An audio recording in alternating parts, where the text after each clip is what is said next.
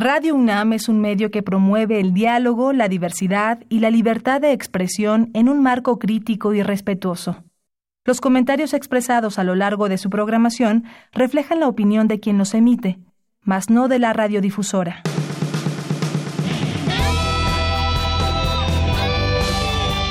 Prisma RU. Relatamos al mundo.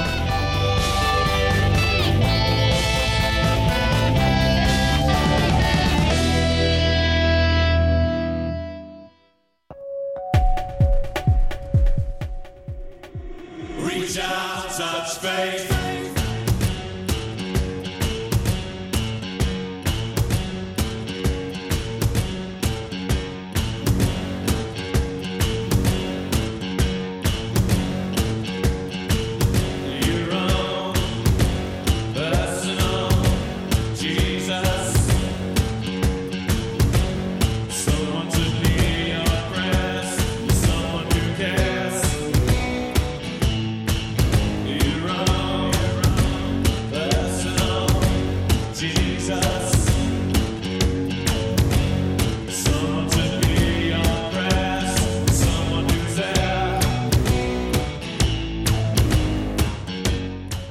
Hola, ¿qué tal? Muy buenas tardes tengan todos ustedes. Bienvenidos a Prisma RU. Muchas gracias por sintonizarnos a través del 96.1 de FM y por internet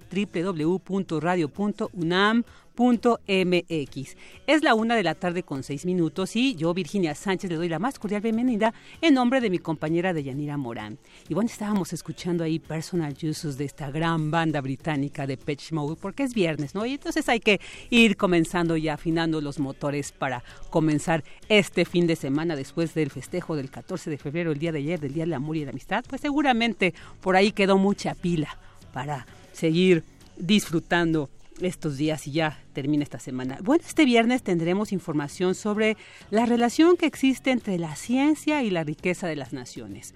También vamos a hablar sobre la continuación de los trabajos del Seminario Internacional Universidad Diversa.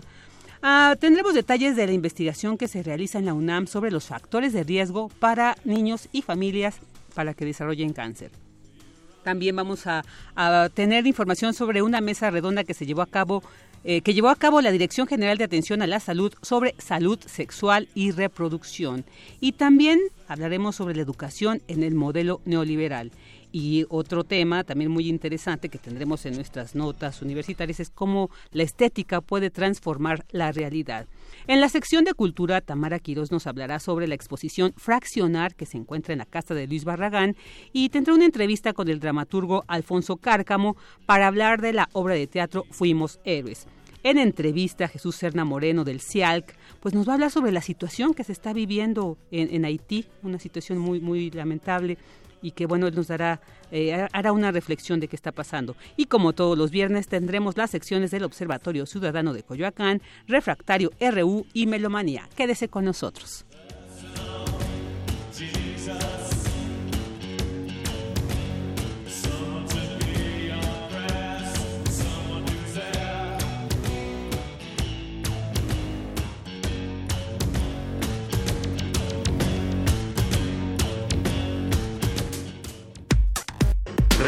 Relatamos al mundo. Relatamos al mundo.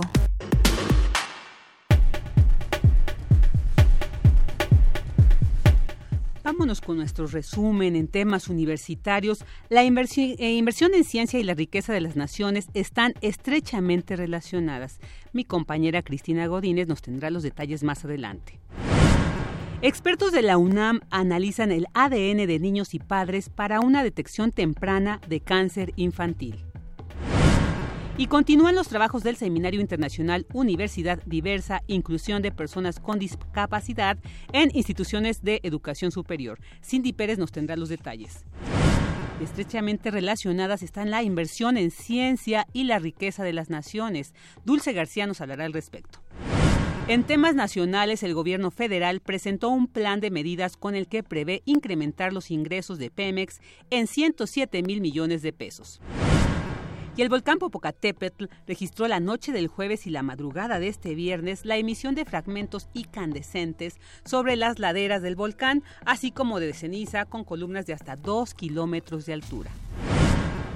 El gobierno federal canceló los recursos para los 31 centros regionales de desarrollo infantil y estimulación temprana, los CEREDIS, que ofrecen terapia gratuita en todo el país a menores de 5 años con problemas de desarrollo físico o mental la Suprema Corte de Justicia de la Nación dictó jurisprudencia que declara inconstitucional la prohibición del uso recreativo de la marihuana, lo que obligará a todos los jueces federales del país a conceder amparos a personas que busquen permisos para el autoconsumo. En temas internacionales, el presidente de Estados Unidos, Donald Trump, declaró una emergencia nacional para la construcción de un muro fronterizo con México, evitando así negociaciones con el Congreso y un nuevo cierre de gobierno y el gobierno español aprobó hoy la orden para exhumar los restos del dictador Francisco Franco del monumental mausoleo donde están, donde se encuentran ahora, en el Valle de los Caídos, y lanzó un ultimátum a la familia del dictador para que elija un lugar alternativo donde reinhumarlo. Hoy en la UNAM, ¿qué hacer y a dónde ir? Te recomendamos la puesta en escena Yo quisiera poder hacer lo que me dé la gana, espectáculo generado en el taller del Festival Internacional de Teatro Universitario entre Argentina y México, bajo la dirección de Nicolás Lizoni. Disfruta de esta obra hoy en punto de las 19 horas en el Foro Sor Juana Inés de la Cruz.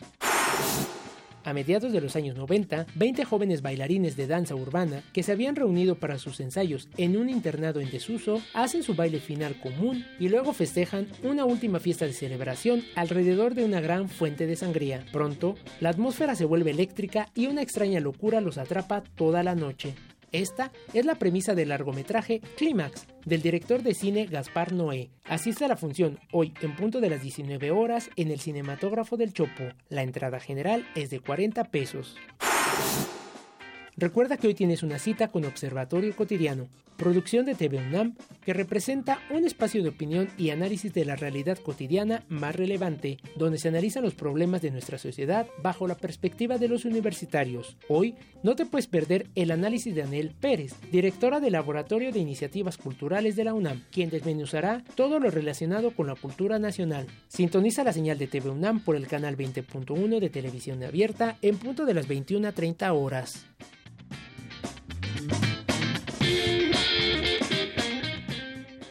Porque tu opinión es importante, síguenos en nuestras redes sociales, en Facebook como Prisma RU y en Twitter como arroba PrismaRU.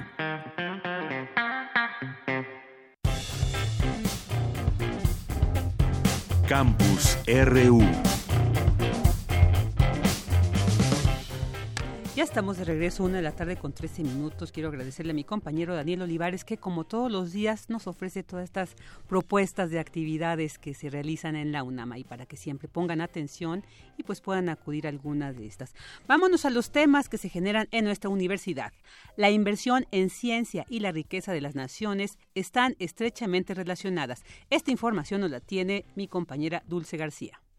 Vicky, te saludo con mucho gusto a ti al auditorio de Prisma RU. Existe una evidente relación entre la inversión que las naciones realizan en investigación científica, la generación de riqueza y la posibilidad de que sus especialistas obtengan un premio Nobel. De visita en la UNAM, Bertil Anderson, miembro de la Fundación Nobel, aclaró que se debe invertir no solo para obtener dicho galardón, sino para el futuro, pues el conocimiento implica riqueza. Ante jóvenes reunidos en el auditorio Alberto Barajas Celis de la Facultad de Ciencias, resaltó que la Universidad Nacional debe estar orgullosa de que por sus aulas hayan pasado los tres mexicanos ganadores de este premio, es decir, Alfonso García Robles, quien fue Premio Nobel de la Paz en 1982, Octavio Paz, eh, Premio Nobel de Literatura en 1990 y Mario Molina, Premio Nobel de Química en 1995. Bertil Anderson, también presidente emérito de la Universidad Tecnológica de Nanyang, explicó que los ganadores del Nobel son probablemente proporcionales a las inversiones de los países, al menos en términos brutos. Dijo que hace 25 años las naciones asiáticas atravesaban por una situación peor que la vivida hoy en muchos territorios latinoamericanos, pero que Corea y China apostaron por el conocimiento e investigación, decisión que los llevó a un desarrollo más acelerado. La Fundación Nobel se creó con la herencia de Alfred Nobel, químico, ingeniero, inventor y fabricante de armas sueco, que si bien amasó su fortuna al crear la dinamita, decidió cambiar las cosas al determinar en su testamento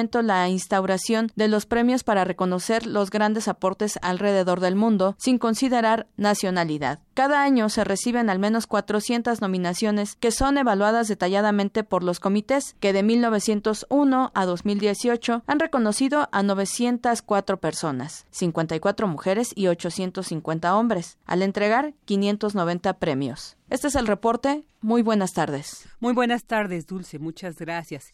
Y bueno, ahora vamos a, a escuchar esta pues qué ha seguido, qué se ha seguido generando en este seminario internacional Universidad Diversa, inclusión de personas con discapacidad en instituciones de educación superior. Con Cindy Pérez. Adelante, Cindy.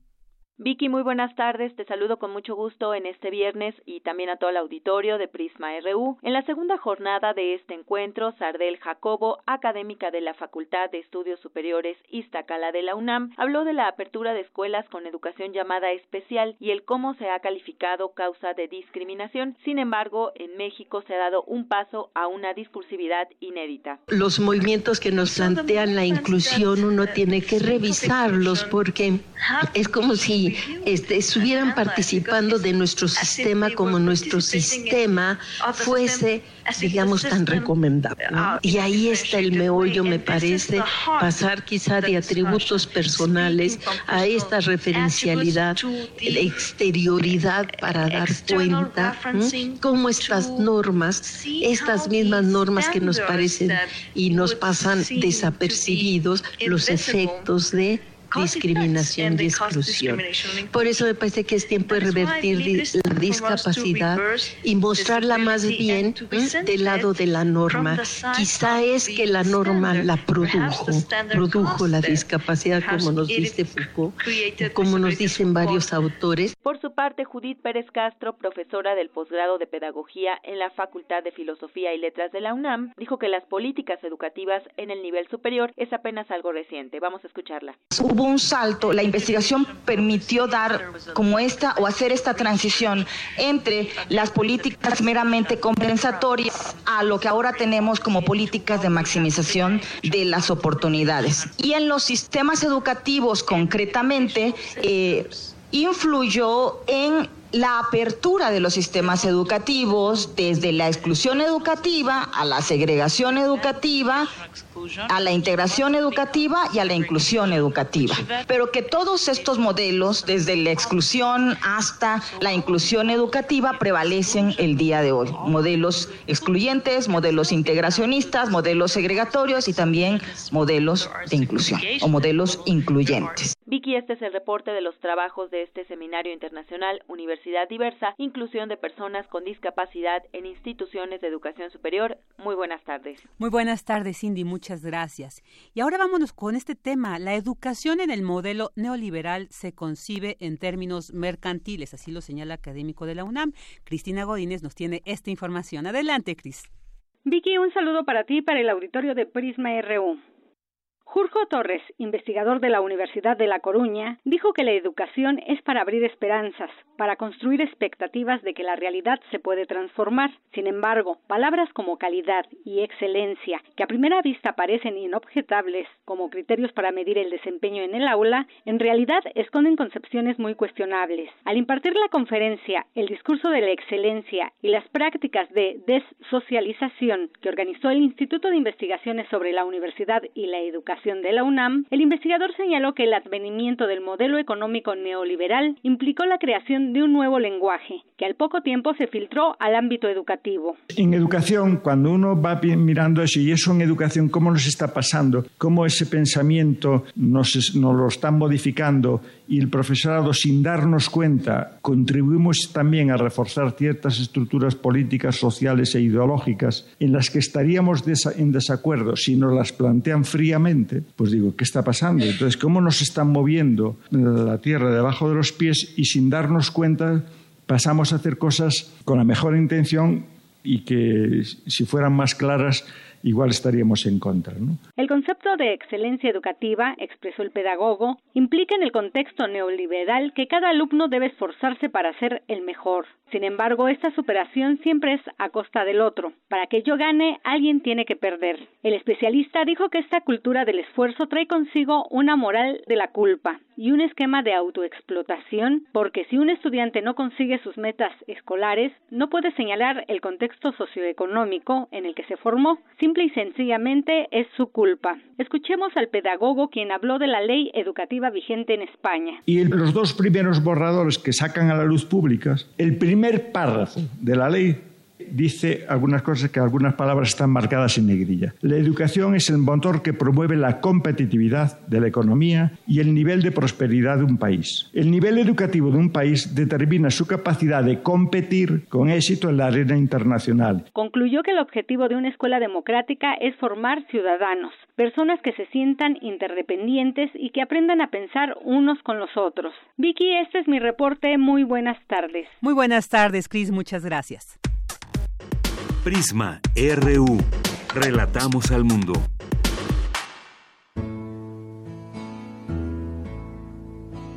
La danza de la paloma hacia el furor. Observatorio Ciudadano de Coyoacán. En medio de los desastres de la nación. Y bueno, pues ya estamos aquí en este Observatorio Ciudadano de Coyoacán y como todos los viernes, pues aquí muy bien acompañada de nuestro querido Guillermo Zamora. ¿Qué tal? Bienvenido. ¿Qué tal, Virginia? Buenas tardes. Y pues preséntanos a este gran invitado que tenemos el sí, día de hoy. Sí, claro que sí. Hoy tenemos eh, aquí como invitado a um, Álvaro Delgado, eh, compañero querido. Eh, nos conocemos desde hace poco más de 25 años que tiene él en en proceso como reportero, fuimos eh, compañeros en, en, la misma revista. Y eh, hoy lo tenemos aquí para platicar acerca de eh, un aspecto que nos interesa mucho, es decir, cuál es su punto de vista en relación, cuál es el balance que tiene él con la experiencia adquirida en todos estos años como uno de los reporteros estrellas de, de proceso acerca del gobierno de Andrés Manuel López Obrador. ¿Qué tal? Guillermo, muchísimas gracias por la invitación. Virginia, muchísimas gracias por la oportunidad de, de platicar en Radio UNAM, efectivamente, sobre, sobre estos dos meses y medio de dos meses y medio. ya parecen como tres años. Ya. ¿no? A muchos le parecen muchísimos. Son dos meses y medio. Apenas, ¿eh? Pero en estos dos meses y medio sí es posible, creo, identificar ya muy, un rumbo muy claro del gobierno líneas estratégicas claramente definidas, con resultados que todavía no alcanzan a verse realmente, pero, pero pienso que es eh, un inicio vertiginoso muy al estilo de, de, López Obrador. A quienes no conocen a López Obrador quizás sí les llame la atención que eh, no pare, que esté desde las levantado desde las cuatro de la mañana para llegar a la reunión de seguridad a las seis, y luego encontrarse con los colegas periodistas a las 7, prolongar a veces las conversaciones de manera exhaustiva hasta las 9 de la mañana, de lunes a viernes, y luego los sábados, desde temprano, andar en giras por la República como también lo hace. Imparable. En, imparable. Hablando mucho, sí. Hablando de todos los temas que le preguntan o que él, por iniciativa propia, eh, eh, poner sobre la mesa, pero creo que si nos centramos solamente en López Obrador persona, perdemos de vista otras dinámicas que se están llevando a cabo en la actividad política del país que tienen que ver con su propio gobierno. Lo que ocurre en las cámaras del Congreso, donde se están procesando temas legislativos que en efecto forman parte del propio proyecto de López Obrador, que con la mayoría que tienen las dos cámaras y los congresos locales puede hacer reformas constitucionales como las ha hecho. Se nos olvida que no, no, ha habido, no ha habido en la historia constitucional de México un presidente con tal fuerza constitucional. ni siquiera Salinas en su mejor momento. Y yo diría ningún, ningún presidente eh, en términos también de legitimidad democrática, con una base social brutal. Eso nos configura un, un escenario en el que explica también por qué López Obrador gana con, un, con el 53% de los votos, con una aceptación de un porcentaje, pero que hoy lo ha llevado a niveles más altos. Y yo creo que lo explica el hecho de que está eh, cumpliendo con las expectativas no solamente de quienes votaron por él, sino de quienes inclusive no votaron por él y que está viendo que está tomando decisiones en asuntos que sí les inquietaban, de manera particular lo que tiene que ver con la corrupción. También es verdad, y no debe extrañarnos ni a los que estamos en esta cabina ni a los radioescuchas, que haya una oposición, que haya críticas a él. La oposición cumple con su deber, con su responsabilidad en un régimen democrático y la responsabilidad de la oposición es oponerse. Con buenas o malas razones, de la misma manera que los que apoyan a un proyecto lo van a respaldar abiertamente, más tratándose de alguien con la personalidad tan controvertida como la de Andrés Manuel López Obrador, por cierto. Entonces, a mí me parece fascinante el tiempo que estamos viviendo, porque sí hay ya creo, un gobierno con un rumbo muy definido, también con tropiezos, con torpezas y rectificaciones que deben también puntualizarse. ¿Como cuáles, por ejemplo? Como las más recientes, hombre.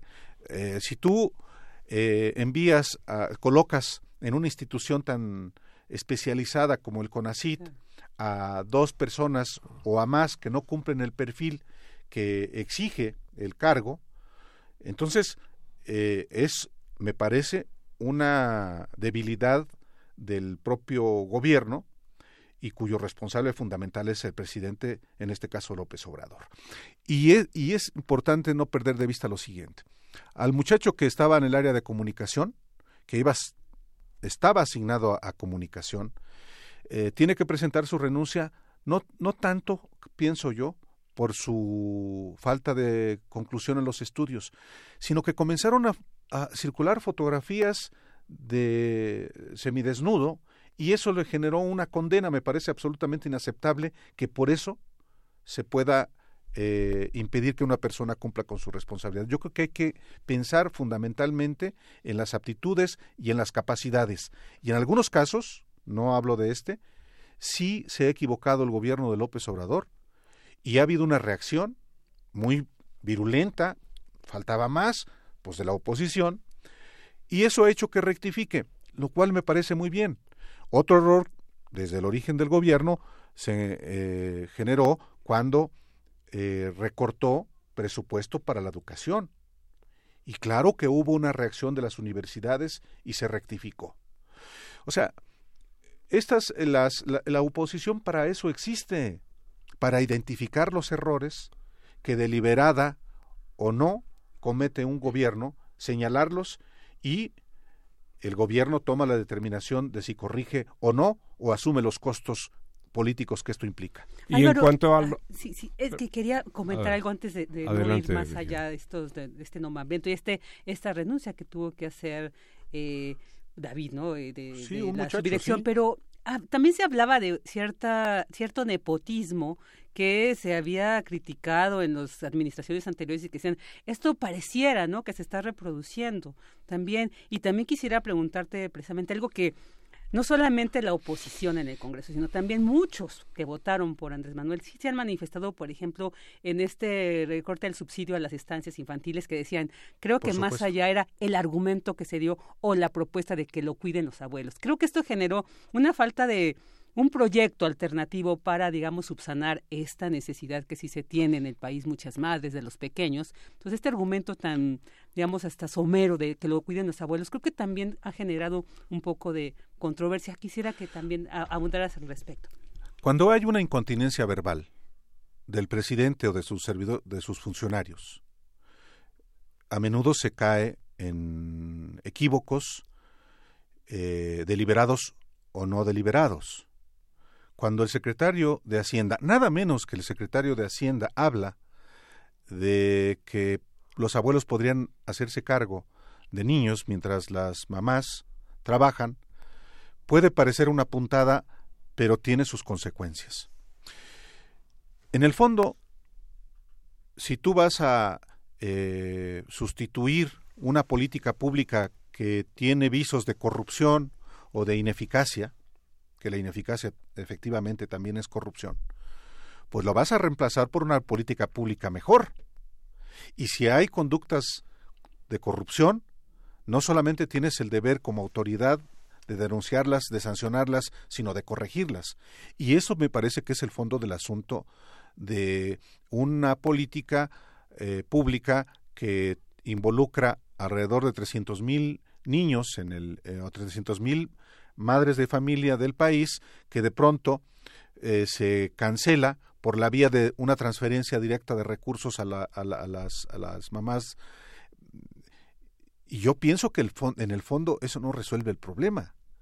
El problema en todo caso es que las estancias infantiles se garantice su existencia y que se, que, y se garantice que atiendan de mejor calidad de lo que lo hacen ahora a los niños.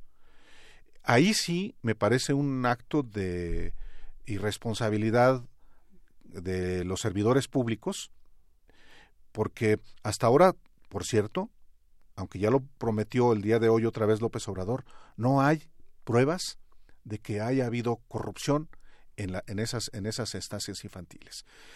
Lo, y sin embargo, se está deliberando, se está discutiendo, y creo que de esto debe resultar algo más positivo, como de la discusión que hoy está en curso sobre los propuestos para la Comisión Reguladora de Energía. Así es. Hay un, un perfil adecuado de los propuestos por López Obrador? Desde mi punto de vista, en muchos casos no. Y ha quedado de manifiesto. Y es normal que se le someta a una crítica a esos propuestos por López Obrador porque claramente no tienen el perfil. Y, se debe rectificar. Si lo, de lo que estás hablando es de corregir las deficiencias que tienen organismos reguladores, pues hay que resolver justamente esas deficiencias con, con, mejores perfiles. Y yo lo que sí veo es una integración de un gobierno que ciertamente tiene una lógica eh, de identificación ideológica, pero pienso que hay que conseguir también servidores públicos aptos, capaces, no incondicionales, porque entonces sí, la obediencia absoluta, pero no la capacidad técnica para cumplir con, los, con las exigencias. Y los ciudadanos castigan ¿eh? la ineptitud. Y la ineptitud también es corrupción. Sin embargo, sin embargo, podríamos hablar de que hay cuestiones eh, positivas. Desde luego, eh, tenemos que señalar algunos aspectos como los que suceden hoy en la frontera. Sí, hay, por eso yo decía al principio de la charla que hay rumbo de este gobierno. Eh, un gobierno que está sujeto a un escrutinio implacable de los ciudadanos, incluyendo los que votaron por este proyecto, lo cual me parece que es muy importante. Y hay decisiones poco conocidas, por ejemplo, en este caso estamos hablando de las guarderías, de los, de los integrantes de la Comisión Reguladora de Energía, de otros, de, lo que está pasando en el CONACIT, temas de coyuntura. Mm. Pero, por ejemplo, no, no estamos, estamos perdiendo de vista inclusive lo que está haciéndose en el, en el, en el proyecto en curso todavía del tren Maya en el sureste, de la propia eh, refinería en Dos Bocas, Tabasco, que va a tener implicaciones de todo orden, en particular de la reactivación de la actividad productiva de Pemex. Pero un aspecto que es muy importante y que no hay que perder de vista, ¿qué es lo que está pasando en la frontera norte del país? A partir del primero de enero de este año. Así es. Un fenómeno que no se alcanza a ver por parte de los analistas del corredor Polanco, Las Lomas, La Condesa y del Valle. Se emitieron decretos para bajar el IVA de a la mitad, del impuesto sobre la renta del 30 al 20%, de homologar los precios de los energéticos a, Estados Unidos, una vieja demanda de los sectores productivos de la frontera y, un compromiso de campaña de López Obrador que tiene la lógica de reactivar el sector productivo de la frontera, no solamente en Baja California, sino desde Baja California hasta, hasta, hasta Tamaulipas. Y esto sí está haciendo una diferencia que no se está valorando desde el centro de la República. El país es algo más que la Ciudad de México y su área metropolitana. Y en el caso, por ejemplo, de esta política, cuyos resultados vamos a ver seguramente en un año o en, a finales de este año, es una de las políticas que, por cierto, no se están analizando. Como no se están analizando lo, lo que implica el hecho de dispersar recursos directamente a beneficiarios de programas sociales y que tienen una lógica también de eh, generar eh, pues actividad productiva eh, o actividad comercial en las zonas a donde están enfocadas. Entonces, hay un personaje que encabeza un gobierno, personaje cabazaya que no para, que fija agenda y que contrarresta críticas, con una oposición muy venida a menos, que esa es la otra parte. Pero yo creo que la evaluación, la primera evaluación y la primera aproximación está, pues estamos a, a dos semanas, a los 100 días de gobierno, que para entonces yo creo que ya están, de hecho ahorita ya creo que están definidas las grandes líneas de este gobierno, que claramente busca desmantelar el modelo neoliberal que a su vez hace tres décadas desmanteló el estado del bienestar. Y que ese es en el fondo lo que está en disputa en este país, la, disputa corrupción. por la nación. Y la corrupción que es consustancial al modelo neoliberal, que por cierto yo no le veo muchos defensores, ¿eh? No, efectivamente.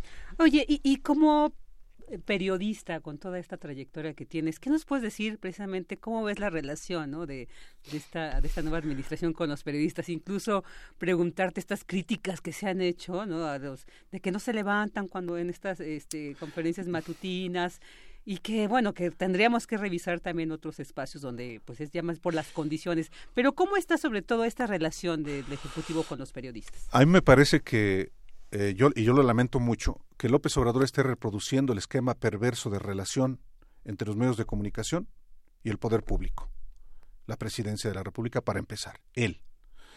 Primer elemento. La, durante Calderón, Calderón gastó 40 mil millones de pesos en publicidad gubernamental. Enrique Peñanito casi llegó a los 60 mil millones de pesos. Dice López Obrador, voy a reducir a la mitad. Y lo presupuestado para este año va en la tónica de llegar a la mitad de lo que gastó Peña Nieto, alrededor de 30 mil millones de pesos. Nada más este año es poco más de 4 mil millones de pesos. ¿Es mucho o es poco? A mí me parece una barbaridad. Un hospital de alta especialidad equipado con quirófanos, con camas, cuesta alrededor de mil millones de pesos. Me parece una aberración que un gobierno que se dice austero destine tal cantidad de recursos a los medios de comunicación. ¿Cómo se los va a entregar? De la misma manera que los otorgó Felipe Calderón, Enrique Peña Nieto, de manera discrecional a sus amigos o a los que no lo critiquen. Mm. Ahorita estamos viendo una situación de, de, hasta los periodistas oficialistas se vuelven críticos. Muy, voy a repetir algo que López Obrador decía mucho en Tabasco, donde yo lo conocí hace más de 25 años, ese pollo quiere maíz, parafraseando a Porfirio Díaz cuando había algún opositor que andaba criticando, ese pollo quiere maíz, pues quieren dinero. Y López Obrador se los va a dar. Como López Obrador le está dando a ciertos empresarios una eh, relevancia, uno de ellos el dueño de Televisión Azteca, del Grupo Salinas. ¿Por qué le da López Obrador la distribución de las tarjetas de los programas sociales al Grupo Salinas si tiene lo que se va a denominar el Banco de Bienestar, Bansefi o Telecom, para hacerle llegar directamente los apoyos a, los beneficiarios de programas sociales. Se alega desde el gobierno que como Electra tiene tiendas en todo el país, es la mejor manera. No, hay una infraestructura y si no, se genera a partir de Bansefi, por ejemplo. Bueno, Pero volviendo al asunto de los medios.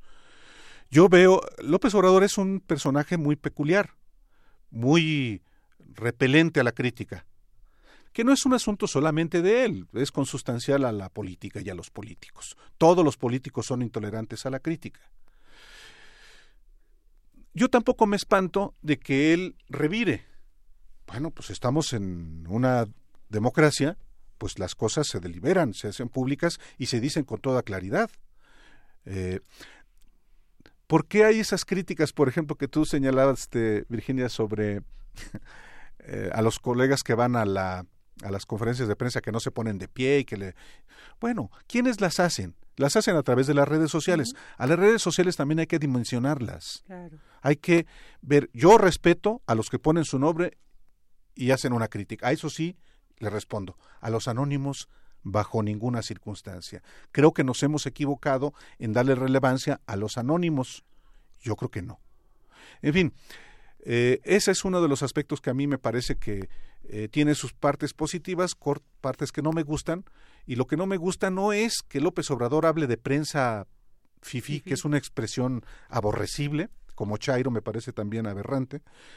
Eh, este, no, me parece que eso no es lo relevante. Lo relevante es que reproduzca un esquema perverso en la relación con los medios. Yo no tengo duda de que en proceso va a seguir el boicot publicitario que tuvimos desde Vicente Fox, luego con Felipe Calderón, con Peña Nieto. La relación que tenemos en proceso con el ciudadano López Obrador, pues es de respeto, pero vamos a ver hasta qué punto él está dispuesto a no continuar lo que por ahora puedo afirmar va a continuar. Eh, después de oír este, este tipo de, críticas que se le han hecho eh, con amplitud a Andrés Manuel López Obrador, yo quisiera que hicieras un balance de cuál es eh, entonces esa, esa situación. ¿Es más positiva a dos, dos, dos meses y medio o es negativa? No, hombre, el país está dando un vuelco, eh, yo creo que para bien, se está sacudiendo todo. Y hay un aspecto que para mí es fundamental y es el ataque a la corrupción. En cualquier parte del gobierno federal donde se levanta una piedra, brota la porquería. Y esto es eh, revolucionario. Es un auténtico cambio de régimen o el inicio de un proceso de cambio de régimen. El, el, el, el, empujar inclusive más de lo que el propio gobierno está dispuesto a hacer y el propio Andrés Manuel está dispuesto a hacer. Y eso viene de la sociedad. O sea, la, la responsabilidad de sanear la vida pública de México no es solamente de un individuo ni de un gobierno. Fundamentalmente es de la sociedad que identifique errores inclusive de la propia administración, insuficiencias de la propia administración para combatir la corrupción. Y voy a dar un elemento. Yo identifiqué, y así lo publiqué en proceso, que en Pemex la abogada general era una incondicional de Enrique Peña Nieto y de Erubiel Ávila. Eso está publicado. ¿Ha habido rectificación de López Obrador y de Octavio Romero Pesa, director de Pemex? No. Mi responsabilidad como periodista es identificar precisamente esas insuficiencias y, presionar con información. y si no se toman las decisiones, entonces también decirlo. Pero a mí me parece que estamos en un momento histórico fundamental, que sí existen hoy las condiciones para que haya una auténtica transformación de la vida pública de este país. Pero mucho recae en que la sociedad eh, respalde un proyecto, pero que también eh, proteste cuando haya que protestar ante insuficiencias, ante equívocos, ante tonterías. Sin embargo, ¿se está cumpliendo o no en, eh, de acuerdo a las promesas de campaña? Yo creo que sí. Y aquí me parece que a diferencia de lo que muchos dicen, eh, que hay cosas que no se habían dicho, López Obrador, si algo tienes que no dice las cosas con toda claridad. Hay un rumbo que desde sus libros estableció inclusive el más reciente, de qué es lo que iba a plantear y hacer en el gobierno, y creo que lo está llevando a cabo. Por eso votó la sociedad, creo yo. Y en ese sentido pienso que en un año podremos ver, menos de un año, para el próximo, para su informe de gobierno en septiembre, resultados tangibles, verificables, eh, evaluables en todos los ámbitos. En unos quizá habrá más eh, resultados que en otros. Entonces, yo sí creo que López Obrador sabe perfectamente a dónde quiere llegar y lo está eh, consiguiendo a riesgo de eh, soliviantar de pronto a sus opositores, lo cual me parece muy bien, y a riesgo de de pronto dejar estupefactos a algunos de los que lo apoyaron, este, pero finalmente forma todo parte de un proceso de cambio, de transformación y de democracia. ¿Pero en lo positivo o en lo negativo? No, en lo positivo. Yo, yo creo que sí. Yo creo que sí. O sea, yo, yo creo que hay, para empezar, si solo combatiera la corrupción arriba, sería suficiente. Pero creo que eso no solamente va a ocurrir, sino que va a haber cambios estructurales para bien y si no se cumplen en el corto, en el mediano plazo, pues habrá que decirlo. Pues por eso existen los, los, los, los, los medios como ahorita lo estamos haciendo para evaluar, para criticar, para sancionar lo que en este caso el poder público, en particular el, el Ejecutivo, está haciendo. Claro, no, pues muy, muy interesante. Fíjate, dos meses ya toda esta reflexión, toda esta... Dos meses y medio ya dentro de un año, pues bueno, esperemos también contar, seguir contando con esta reflexión, ya tendremos más elementos, ya más, más Inclusive un poco antes, vamos a, invitar otra vez a... Claro. pero, pero yo creo que, que, que, que, miren, simplemente el asunto de la austeridad. Aunque la Suprema Corte eh, haya eh, cancelado por ahora, suspendido por ahora la aplicación en de los altos salarios en, en otros poderes, en otros organismos, en el caso del gobierno federal, eso ya está en curso, con, aún sin ley. Y eso ha implicado que otros organismos, aún los constitucionales autónomos, tengan por lo menos que ajustar, no en la dimensión que se requiere, pero así sea de manera marginal, a este lineamiento que se ha dado desde la presidencia de la República, porque a veces no se nos olvida que México es un país presidencialista. En México la Constitución eh, establece un régimen presidencial, por eso el presidente tiene tantas facultades que no tiene el presidente de la Corte, del Poder eh, Judicial y del propio legislativo. Entonces, sí es importante que el presidente de la República establezca lineamientos de política pública no solamente para el Ejecutivo, sino para los otros poderes y aún para los organismos constitucionales autónomos. Así es. Sí, tenemos todavía un poco de tiempo. Eh, sí, mira, nada más era el, aspecto de las relaciones con Trump. Bueno, si hay una prioridad que tiene hoy el secretario de Relaciones Exteriores, Marcelo Obrar, es esa, el establecer una relación eh, eh, con Trump que evite una situación eh, este compleja para, para conflictiva para, para México. Eh, ¿Y se podrá dar esto en, en, estos momentos con el conflicto en Venezuela? Yo creo que sí. Yo creo que sí. O sea, eh, no es sencillo, pero por ejemplo en el caso de Ebrard, yo tengo muy claro que es su prioridad y la que está sobre todo trabajando con las variables que existen con Venezuela, con Cuba mismo, con China, con, la, con Rusia. No, sin embargo, eh, se, se, vuelve mucho más conflictivo ante una intervención militar. Sí, por supuesto, pero, en pero ante la intervención militar creo que está muy clara y es muy correcta la posición de México. Pues, hay quienes están clamando por una intervención militar, empezando por el autodesignado presidente de Venezuela. ¿Qué clase de alimaña humana puede ser alguien que clame una, una, invasión militar en su propio país. Un pobre diablo, sí. Pues ya, pues ya llegamos al final de este interesante, bueno, eh, a veces se, se, torna un poco limitado el tiempo porque como escuchamos, pues, Álvaro tiene una, pues a partir de su experiencia, además, fíjense, es eh, Premio Nacional de Periodismo en, en el 2003, hace 2003, ya, buen Pero pues no, y además autor de tres libros. Cuatro ya. Cuatro ah, ya, fíjate, no sea muy muy prolífero el, el, análisis y la reflexión de Álvaro Delgado. Muy bien pues llegamos al final. Muchísimas pues gracias, por la invitación. Muchísimas gracias por la invitación. Yo solamente soy un humilde juntaletras que trabajo ahí en proceso, y, pero que estoy al pendiente de lo que pasa en el país naturalmente. Pero con una opinión, opinión muy interesante. Muchas gracias, Álvaro. Muy buenas tardes. Gracias, también. buenas tardes. Gracias, Virginia. Porque tu opinión es importante, síguenos en nuestras redes sociales, en Facebook como Prisma RU y en Twitter como arroba PrismaRU.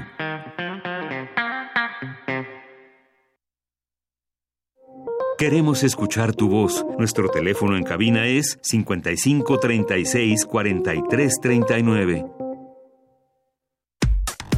Relatamos al mundo. Relatamos al mundo.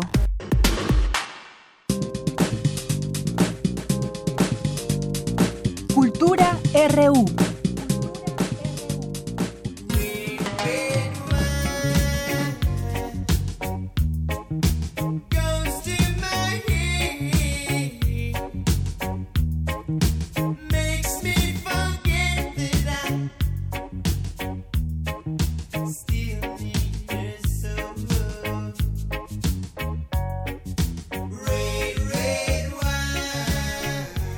Bueno, a este ritmo de reggae entramos a la sección de cultura con nuestra querida Tamara Quiroz. Hola Tam, ¿cómo estás? Buenas tardes. Vicky, Vicky Sánchez, ¿cómo estás? Muy, muy contenta de compartir los micrófonos contigo nuevamente en este viernes.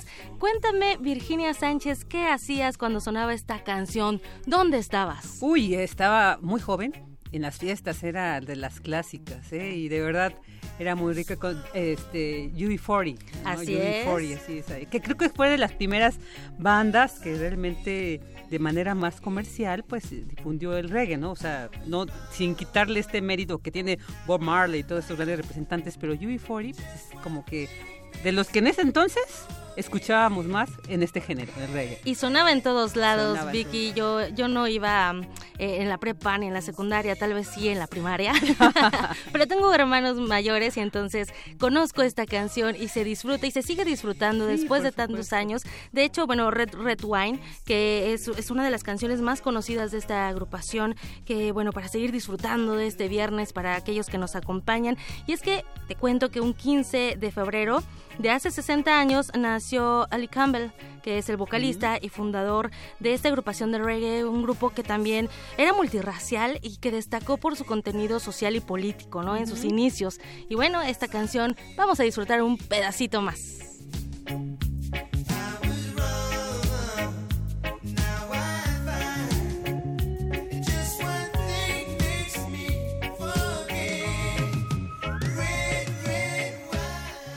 Entremos con la información. Hoy vamos a hablar de una exposición que se encuentra en la Casa Luis Barragán.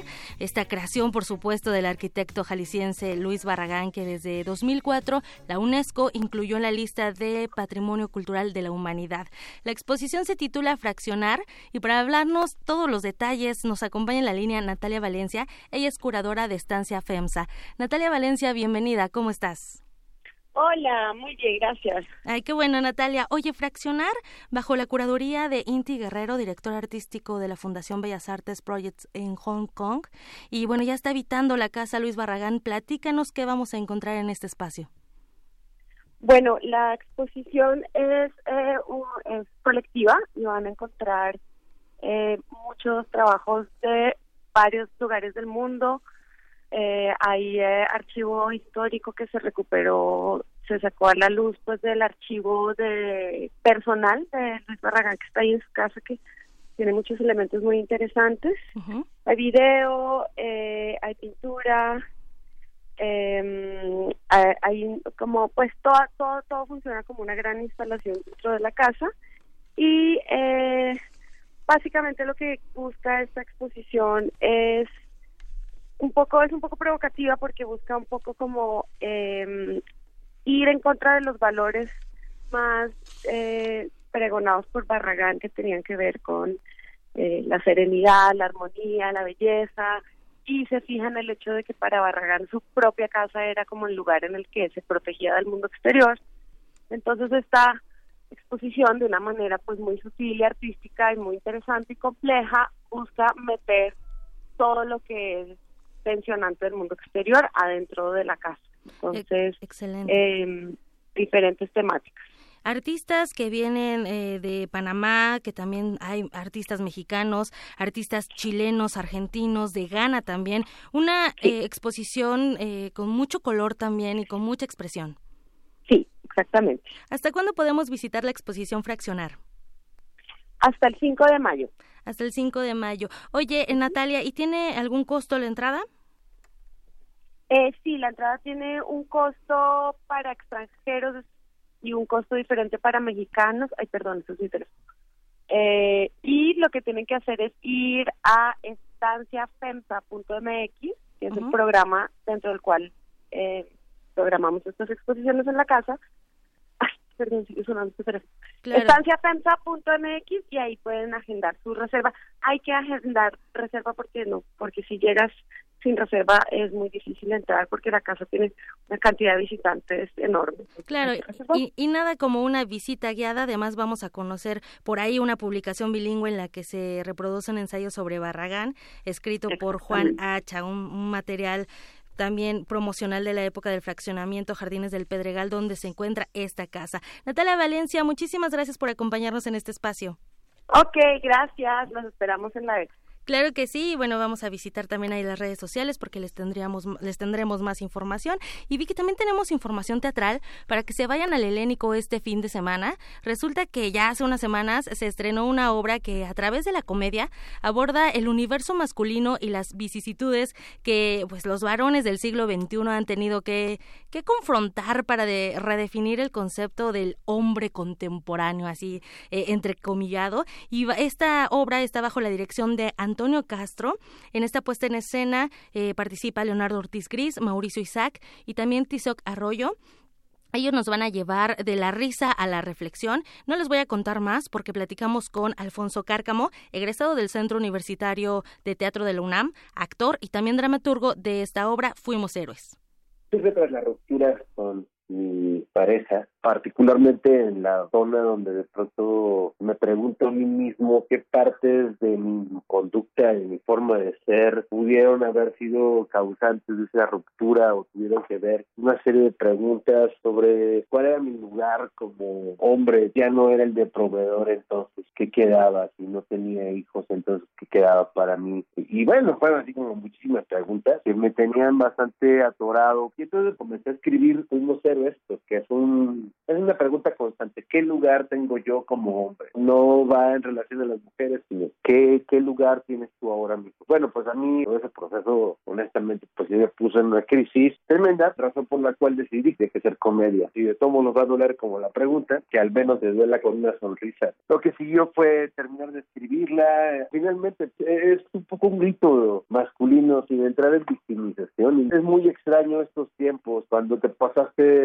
toda una vida teniendo las voces de papá o mamá en la cabeza al respecto de cómo debías de comportarte, cómo debías acercarte a las mujeres, cómo debías llevar una casa, a qué edad ya debiste haber estado casado, teniendo hijos, y todo el tiempo ha estado presente esa voz. Hay una reflexión también al respecto de ser padre en, estos tiempos, cómo funciona, cómo había venido funcionando, incluso cómo fuimos educados al respecto. Muy importante, ahí hay un movimiento evidentemente mundial, pero en México hay un movimiento de mujeres que hacen teatro muy importante y varias de mis amigas forman parte de ese movimiento. Y en alguna conversación en alguna declaración más bien decían no hace falta que nos ayuden en este movimiento feminista hombres no hace falta hace falta que ustedes se reúnan y comiencen a hablar dónde están parados. No necesitamos su ayuda necesitamos que entre ustedes no se ayuden para cubrirse a mí me hizo muchísimo sentido. La verdad de las cosas es que todo este movimiento todo esto destapando los acosos los abusos celebro profundamente que esté sucediendo y por supuesto que me lleva a una reflexión personal de pues, qué tipo de animales hemos venido siendo y qué tipo de animal requiere el 2019. Y bueno, no hay,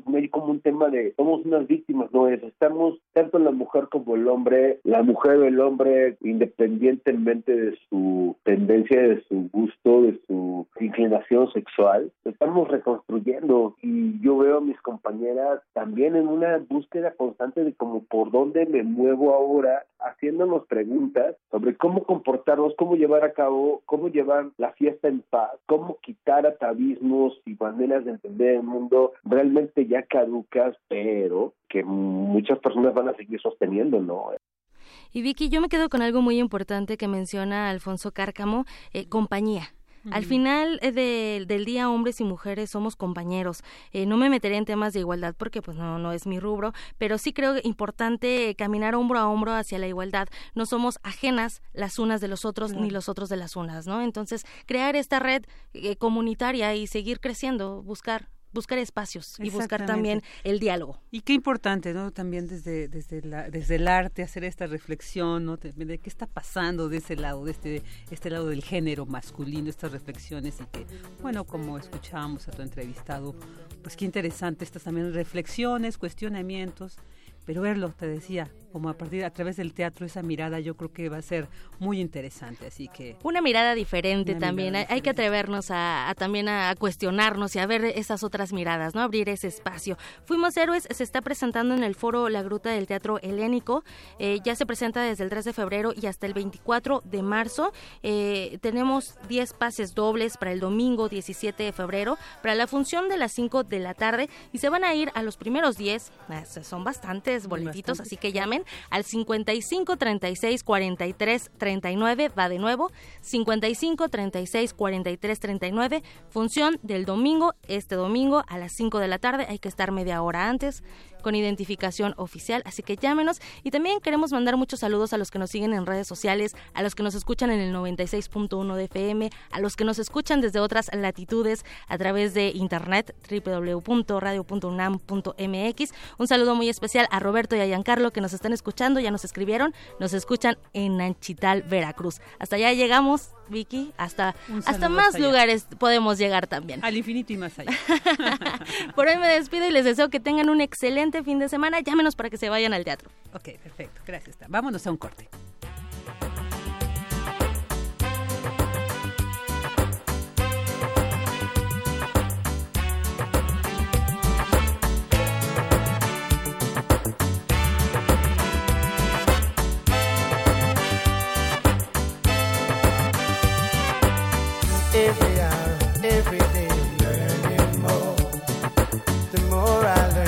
Less I know about people. The less I know, the more I want to look around. Digging deeper, Porque tu opinión es importante, síguenos en nuestras redes sociales, en Facebook como Prisma RU y en Twitter como arroba PrismaRU.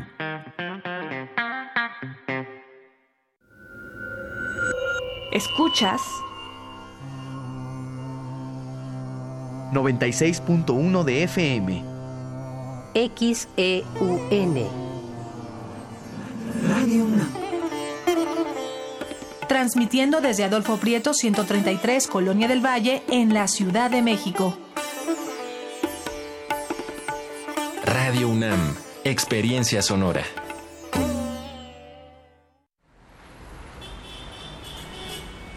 Extra, extra, música nueva, en voz de sus creadores y sus intérpretes. Extra, extra.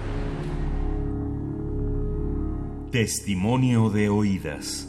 Música nueva. En voz de sus creadores. En voz de sus intérpretes. Martes y jueves a la 1 a.m. o en su retransmisión los sábados y domingos también a la 1 a.m.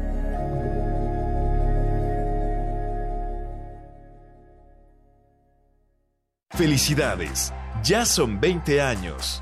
En cada elección que hemos decidido, hemos avanzado. La verdad, en confianza, participamos cada vez más, porque estamos ciertos que nuestra elección se respeta y es en beneficio de todas y todos. Ya son 20 años eligiendo a quienes nos representan. Tribunal Electoral de la Ciudad de México. 20 años garantizando justicia en tu elección.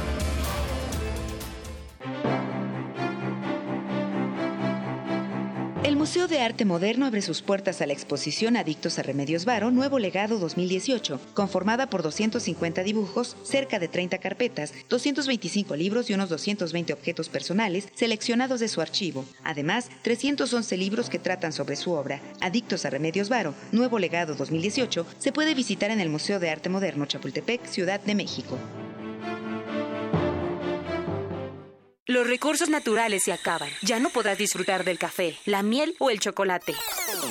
Te invitamos a conocer las prácticas amigables con el ambiente que se desarrollan en México para fabricar estos productos. En la nueva exposición, Producir Conservando, Biodiversidad y Comunidades Sostenibles. En Universum, Museo de las Ciencias de la UNAM. Visítala a partir del 23 de noviembre. Mentalismo, correspondencia, vibración, polaridad, ritmo, causa-efecto y género. Los siete principios del Kibaleón relatados desde la mitología contemporánea. Jueves de Teatro de Radio UNAM te invita a una explicación escénica del funcionamiento del universo en la puesta en escena Kibaleón. Una charla entre Hermes, Buda, Heráclito y Lucifer. Dramaturgia y dirección Sergio Rued. Los jueves de febrero a las 20 horas en la sala Julián Carrillo de Radio UNAM. Adolfo Prieto 133 en la Colonia del Valle, cerca del Metrobús Amores. Entrada libre. Todo fluye y refluye. Todo tiene sus periodos de avance y retroceso. Todo asciende. Radio UNAM. Experiencia sonora. Relatamos al mundo. Relatamos al mundo.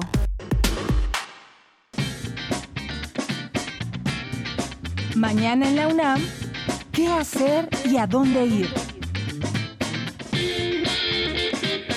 Te recomendamos la cinta Un asunto de familia, del director de origen japonés Hirokazu Koreda. Esta historia plasma la vida de Osamu y su hijo, quienes al regresar de un robo se encuentran en la calle a una pequeña niña. La esposa de Osamu acepta ocuparse de ella al darse cuenta de que sus padres la maltratan. Pese a la pobreza en la que viven y los hurtos que cometen para sobrevivir, los miembros de esta familia son felices hasta que un incidente revela sus más terribles secretos. No te pierdas esta entrañable historia y asista a la función mañana sábado 16 de febrero en punto de las 16.30 horas en la sala Carlos Monsiváis del Centro Cultural Universitario.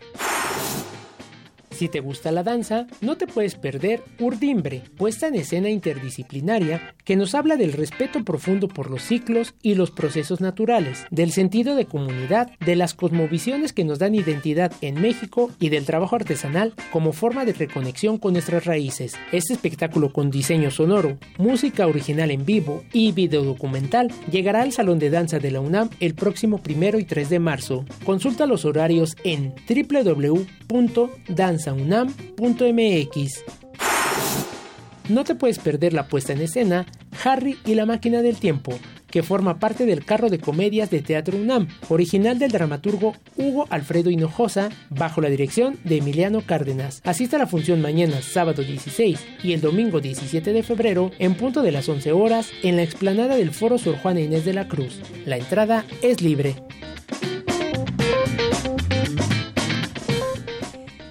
Y bueno, pues también queremos agradecer mucho a quienes nos hacen llegar sus opiniones, sus comentarios para pues seguir construyendo este este este el contenido de este programa. Y por ejemplo Mario Iván García quien dice excelente colaboración de Álvaro Delgado por la forma crítica y objetiva que analiza este inicio de gobierno también muchos saludos para ti te mando Mario Iván. Y José Luis Sánchez dice muy buena mesa de análisis la preparada para el noticiero de hoy. Hay que repetirla pronto a los 100 días de la cuarta transformación y con la participación de la comunidad UNAMITA por supuesto que lo tomaremos en cuenta. Muchas gracias José Luis también para 52 Efrem. Dice, les felicito por la entrevista. Esas son las críticas que aportan, que construyen. Coincide con Álvaro Delgado de que romper los vientos, romper los viejos esquemas no es sencillo. Y aquello que Andrés Manuel López Obrador haga mal hay que criticar, pero con argumentos. Saludos, saludos para ti también. Alejandro Cardiel Sánchez dice, la oposición está comportándose de manera irresponsable no contrastan ni ofrecen datos, sino que lo hacen desde la víscera, el clasismo y el odio. Muchos saludos, Alejandro, y pues agradecemos a quienes nos hacen llegar estas opiniones y también a quienes nos escuchan, nos siguen sintonizando. Vámonos con la información. Eh, eh, investiga la UNAM en niños y sus familias factores de riesgo para desarrollar cáncer. Mi compañera Cristina Godínez nos tiene la información. Vicky, muy buenas tardes. Este 15 de febrero se conmemora el Día Internacional de la Lucha contra el Cáncer Infantil. Su objetivo es sensibilizar sobre los desafíos que enfrentan los niños, adolescentes y sus familias con esta problemática. También se busca que los pequeños tengan acceso a un diagnóstico y tratamiento adecuados. En la UNAM, un equipo de investigadores realiza un estudio piloto del genoma de 50 niños con esta enfermedad y el de sus padres, para saber si hay alguna alteración genética heredada que ayude a detectar a tiempo este padecimiento. Y es que en México el cáncer es la primera causa de muerte por enfermedad en menores, y a diferencia del cáncer en adultos, no hay medidas de prevención ni de diagnóstico temprano expuso Gabriela Mercado Celis, del Laboratorio de Genómica Clínica, en el posgrado de la Facultad de Odontología de la UNAM. Podemos estudiar eh, no solamente algunas variantes o algunos genes, sino estudiar todo el genoma completo de niños y de sus padres para poder identificar si hay alguna alteración genética heredada o de riesgo para poder detectar o prevenir el cáncer pediátrico. Ahora, esto eh, es importante porque el cáncer pediátrico hay una diferencia importantísima con el de adultos y es que no tenemos ninguna medida de prevención ni de diagnóstico temprano. Mercado Celis explicó que a las familias que aceptan participar se les realiza un familiograma para valorar la dinámica, composición, estructura y ciclo evolutivo de su familia. Además sirve para identificar factores de riesgo ambiental. El estudio genético se elabora a partir de muestras de saliva de ambos padres y del niño con cáncer, que son analizadas en el laboratorio de genómica clínica. Aquí se purifica el ADN para someterlo a un proceso de secuenciación y análisis bioinformático. En México se estima que 52% de los casos de cáncer infantil son leucemias, seguidas de linfomas con un 10% y tumores del sistema nervioso central con 10%. Aunque representa el 1% de todos los casos de cáncer, es un problema de la infancia, pues en el país se registran al año aproximadamente 2.300 muertes por esta causa, expuso la investigadora. Vicky, este es mi reporte. Buenas tardes. Buenas tardes, Cris. Muchas gracias. Y ahora vámonos con esta información. En la Dirección General de Atención a la Salud tuvo lugar la mesa redonda Respetémonos para tener salud sexual y reproductiva. Mi compañera Dulce García nos tiene los detalles. Vicky, muy buenas tardes a ti el auditorio de Prisma RU. En el marco del Día del Amor y la Amistad se llevó a cabo el encuentro titulado Respetémonos para disfrutar, salud sexual y reproductiva, en donde diversos expertos explicaron a los jóvenes asistentes en qué consisten estos conceptos. La doctora Tatiana Van Hayden, investigadora del Instituto Mexicano del Seguro Social, alertó que los jóvenes inician su vida sexual cada vez a menor edad y que ello sucede por diversas presiones de índole social cuando debería ser por una inquietud de sentirse bien con su pareja. Están iniciando vida sexual desde los 11 años, las niñas desde los 12 años, ¿no? Y han incrementado las infecciones de transmisión sexual. Entonces yo creo que esto que ahorita están ustedes comentando en relación a qué hay que hacer previamente al inicio de una relación sexual, pues es justamente comentarles cuáles son las consecuencias que pueden tener si no se cuidan antes de iniciar su vida sexual. Aunque obviamente en este estudio dice que es por presión de los pares, por presión de internet, porque ya todos los amigos ya tuvieron relaciones sexuales y ellas no. Porque ya todos los amigos dicen que ya tuvieron. ¿no? Entonces, creo que esta parte también es muy importante de que se sientan a gusto cuando vayan a iniciar una vida sexual. Detalló los diversos aspectos que se deben tomar en cuenta para iniciar una vida sexual de forma sana. Planear, como siempre planeamos qué vamos a hacer en la tarde, qué vamos a estudiar de carrera, qué vamos a hacer tal, pues igual yo creo que el planear eh, cuándo iniciar una vida sexual o por lo menos unos días antes saber qué voy a hacer, parece que ya voy a iniciar vida sexual, con qué me puedo proteger, qué puedo hacer, este, cómo le vamos a hacer, dónde va a ser, también que no sea un lugar de riesgo, con quién, que no vaya relacionado con drogas, con alcohol, o sea, toda esa parte yo creo que es, es importante. Hasta aquí el reporte, muy buenas tardes. Buenas tardes, Dulce, muchas gracias. Y bueno, ahora vámonos con esto. Se cambia y transforma la realidad por medio de la estética. ¿De qué se trata esto? Cindy Pérez nos tiene esta información. Así es, Vicky, muy buenas tardes. Así lo señaló Julio César Chara, doctor en Ciencia Política por la UNAM, en el Instituto de Investigaciones Sociales durante el Seminario de Estudios de la Experiencia Urbana 2019. Al hablar de propuestas de políticas de las sensibilidades en la ciudad contemporánea, el investigador se refirió a las urbes y a lo que llamó atrocidades del crecimiento. Es estética en la que se vuelven a fundar grandes edificaciones en México cuando venimos de fuera nos encontramos con estas casas y las varillas de la esperanza que no terminan y vemos las atrocidades del crecimiento. También nos encontramos con ese otro reflejo de la escultura, de la pintura, de la arquitectura de autor que se puede disfrutar en todos los ámbitos. ¿Cómo resolvemos el problema de la ciudad y la estética? Bueno, yo planteo en esta ponencia que lo que tenemos que hacer es una pedagogía sensible, volver a enseñar de manera comprometida a los niños música, danza, pintura, arte, en fin, hacer que el mundo que se reinicia pueda tener una educación sensible, una pedagogía sensible. En tanto, Héctor Quirós, urbanista e historiador por la UNAM, dijo que la práctica de los proyectos culturales se ocupan también para otros fines en la Ciudad de México.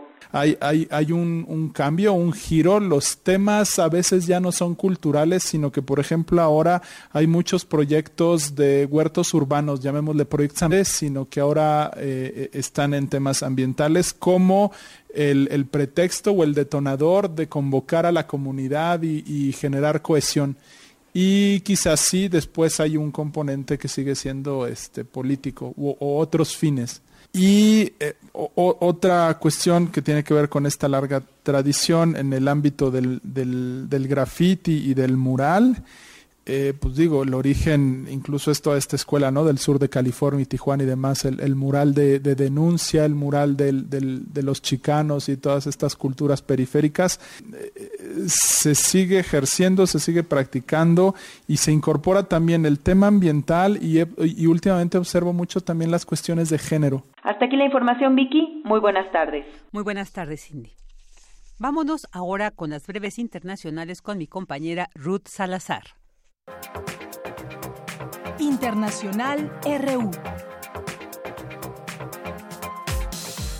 El presidente del gobierno español, Pedro Sánchez, convocó a elecciones legislativas anticipadas para el 28 de abril próximo, casi nueve meses después de llegar al poder y no haber logrado aprobar su propuesta presupuestaria para 2019.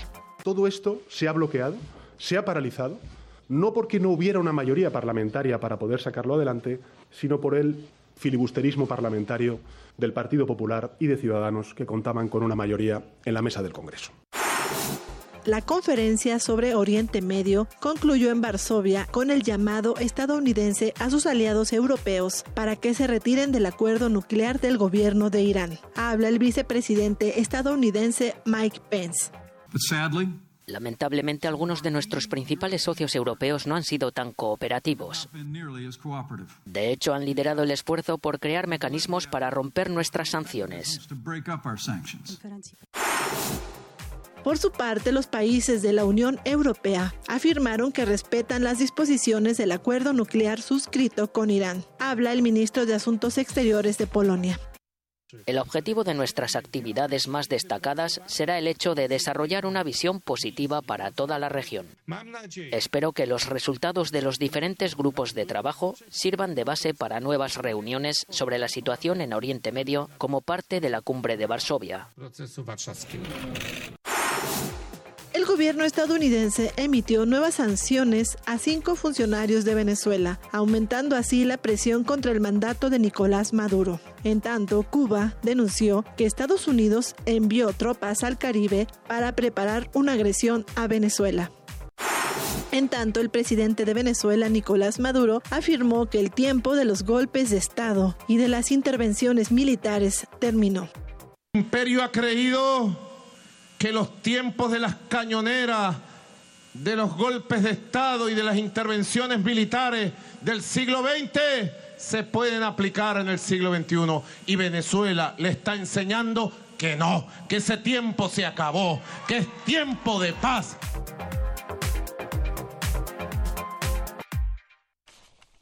Bueno, muchas gracias a mi compañera Ruth Salazar por esas breves internacionales. Y bueno, precisamente hablando en estos temas internacionales desde hace unos días, Haití pues ha ocupado algunos periódicos, algunos portales de noticias para exponer una situación muy delicada que se está viviendo, una todas unas protestas, movilizaciones en contra del presidente, pues ante los aumentos, ¿no? De más del 50% al precio de los combustibles y bueno, hay algunas cuestiones que ha generado pues toda esta ola de protestas, ya ha habido muertos, ha habido personas heridas, está una situación muy grave. Y para platicar sobre este tema, tenemos en la línea a Jesús Serna Moreno, él es doctor en estudios latinoamericanos por la UNAM, especialista en etnias, culturas y nación en América Latina y ha impartido el seminario de estudios afroamericanos. Él es del Centro de Investigaciones sobre América Latina y el Caribe de la UNAM. ¿Qué tal, Jesús Serna? Muy buenas tardes. Hola, buenas tardes. Pues para ir como eh, conociendo, entendiendo de dónde viene todo esto, ¿nos podrías plantear un poquito el contexto histórico de esta situación que se vive en este país caribeño de Haití? Sí, gracias por la invitación. Eh, sí, mire, en realidad eh, esto que está ocurriendo ahora, mm, muy lamentablemente no es algo nuevo, digamos, en cierto sentido eh, en, Haití eh, pues ha sido recurrente una serie de situaciones conflictivas que se han venido viviendo por pues por un contexto histórico eh, que ha hecho de, de Haití eh, pues la nación más pobre de América Latina mm, la que tiene el menor índice de crecimiento económico, en fin, una situación de pobreza tremenda y que se vive y que es producto de todo un proceso histórico eh, que Haití ha tenido que atravesar eh, muy lamentablemente. Eh, bueno, en los más recientes acontecimientos obedecen a, un problema eh, que se ha generado a partir de la, del suministro de, petróleo por parte de Venezuela a Haití y eh, pues se han mm, eh, se han denunciado acciones mm, pues de una de una corrupción tremenda y, cuando esto ha salido a la luz, pues esto ha generado obviamente una reacción muy fuerte. Los partidos políticos se han organizado, eh, han conformado una organización eh, de, que se denomina sector democrático y popular y eh, pues a partir de ahí han surgido una serie de protestas en la calle que han sido violentamente reprimidas. Y eso ha traído mm, desgraciadamente pues algunas muertes. Hay quienes hablan de siete personas fallecidas en, que han sido que han, que han muerto en, en, en estos disturbios que son muy muy violentos.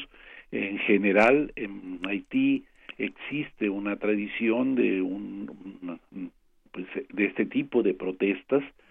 Y eh, pues salir a, a las calles es algo que pues ya acostumbran mucho en hacer. Y esto pues ha traído como consecuencia consecuencia una reacción eh, represiva que tampoco es nueva. Esto se ha venido reiterando. En el caso del actual actual presidente eh, eh, Juvenal Moisés él, eh, desde el 7 de febrero de, de este año eh, ha tenido que eh, contener a través de la represión estos disturbios, estas, estas manifestaciones de protesta y, eh, y pues el saldo ha sido terrible. Ya el día de ayer él habló pidiendo perdón, pero desde luego las protestas no han cesado, no, no parece ser que con lo que dijo ayer se vaya a resolver este este problema. Y porque eh, pareciera que no está reconociendo precisamente esta parte de la población. Él dice, no dejaré el país en manos de pandillas armadas y traficantes de drogas, ¿no? También como que esto polariza más este conflicto, ¿es así? Sí, efectivamente, hay un problema de descomposición social muy fuerte en Haití. Haití ha sido de alguna manera dejado de lado, abandonado, se encuentra olvidado por parte de las eh, organizaciones internacionales que o, o, de los de las demás naciones. Cuando se acuerdan de él es pues de, alguna manera para sofocar disturbios o, para eh, intervenir de alguna manera lo ha hecho a través de la ONU. Eh, y ahora eh, se ha formado una comisión también que está proponiendo un diálogo pero la oposición organizada eh, eh, por, por, estos partidos políticos, eh, pues no ha aceptado, no acepta las condiciones de un diálogo directo, está exigiendo la renuncia del presidente y que se forme eh, incluso no aceptan tampoco la, la, la, integración de un gobierno provisional porque la, la historia también de los gobiernos provisionales en Haití mm, también lamentablemente ha sido eh, pues no ha resuelto realmente los problemas y ha generado sí esta inestabilidad política que eh, de la en, la cual se excusa Jovenal Moase para eh, pues eh, negarse a, a dejar el poder no efectivamente eh, con si él renuncia seguramente se generará una inestabilidad tremenda pero también tenemos que considerar que ya la situación mm, pues se ha vuelto eh, muy muy difícil y muy compleja. Eh, por un lado no se acepta la intervención de una comisión mediadora y por otro lado pues el, el presidente no no está dispuesto tampoco a renunciar. Entonces pues mm, sí sí eh, pienso que mm, es complejo lo que está ocurriendo en Haití y que además se da en un contexto mm, en donde eh, pues Haití eh, se, se convierte en una especie del eslabón más débil, por así decirlo, en términos de los conflictos políticos en América Latina, ¿no?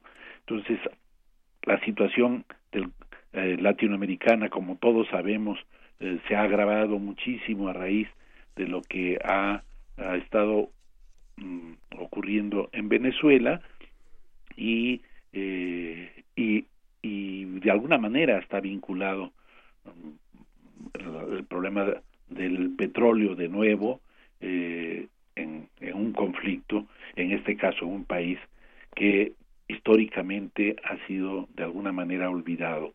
Mm, se, se, se le ha abandonado en cuanto a ayudas reales eh, habría que decirlo muy claramente, Haití eh, necesita, requiere de apoyos que han estado solicitando y que hasta ahora mm, o bien no se les ha dado o bien cuando llegan, eh, desgraciadamente, eh, los procesos de corrupción impiden que realmente se resuelva el problema mm, mm, tremendo de extrema pobreza que se vive por parte de una buena parte por, por una buena parte de la población haitiana.